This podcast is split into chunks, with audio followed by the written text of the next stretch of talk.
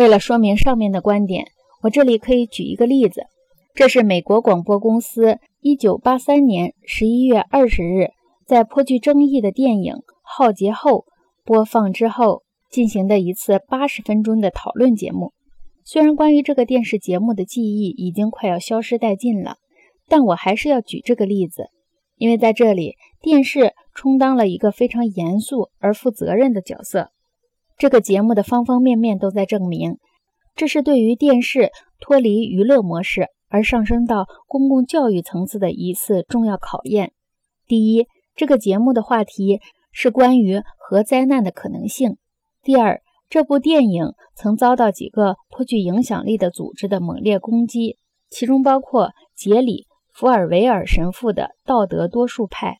所以，如何表现出电视作为传播信息的媒介所具有的价值和严肃意图，无疑是非常重要的。第三。在节目的整个过程中，没有使用任何背景音乐，这是一个重大的变化。因为几乎所有的电视节目都会依赖音乐告诉观众什么时候需要表现什么样的情感，这是一种常规的演出手法。电视上没有了音乐，简直就是个不祥的预兆。第四，在讨论过程中没有电视广告，这样的严肃程度，只有被刺杀总统的葬礼可以相比了。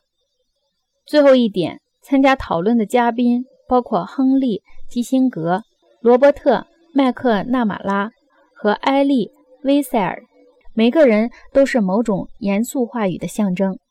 虽然不久之后，基辛格又一次出现在一档有关豪门恩怨的节目中，但他仍然堪称严肃知识分子的典范，而威塞尔则完全是社会良知的活化身。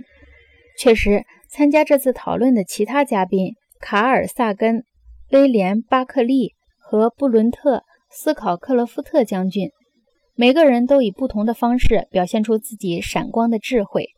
他们都不是那种会参加无聊公众事务的人物。节目主持人特德·科佩尔首先做开场白，他指出，下面的节目不是辩论，而是讨论。所以，那些对话语哲学感兴趣的观众有很好的机会可以了解严肃的电视讨论是什么样的。这是当时的情况。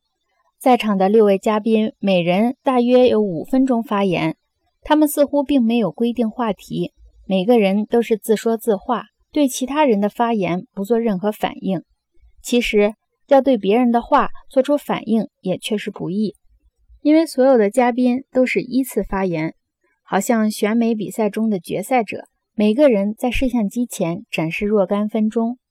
所以，如果威塞尔先生最后一个发言，他想对第一个发言的巴克利先生进行评论，那么在这两位先生的发言之间就会有四个评论，大约占二十分钟。这样，观众不是威塞尔先生自己，就有可能忘记是什么论点激发了这样的评论。事实上，这些嘉宾大多数都是电视的常客，都非常精通如何避免评论别人的观点。他们利用节目开始的最初几分钟和后来每个人分内的发言时间来表明自己的观点或打动别人。例如，基辛格博士非常急切地想让观众因为他不再是他们的国务卿而感到难过。他不停地提醒每个人他写过的书、提出过的议案和主持过的谈判。麦克纳马拉先生首先告诉观众，他那天中午是在德国吃的午饭，然后又说他有至少十五个削减核武器的提案。有的人可能料到他会提到削减核武器的提案，但有的人似乎对他在德国的午餐更感兴趣。后来，他主动提到其中三个提案。但这些提案都还没有时间讨论。艾利·威塞尔通过引用一系列类似寓言和眷语的东西，强调指出人类生存的悲剧。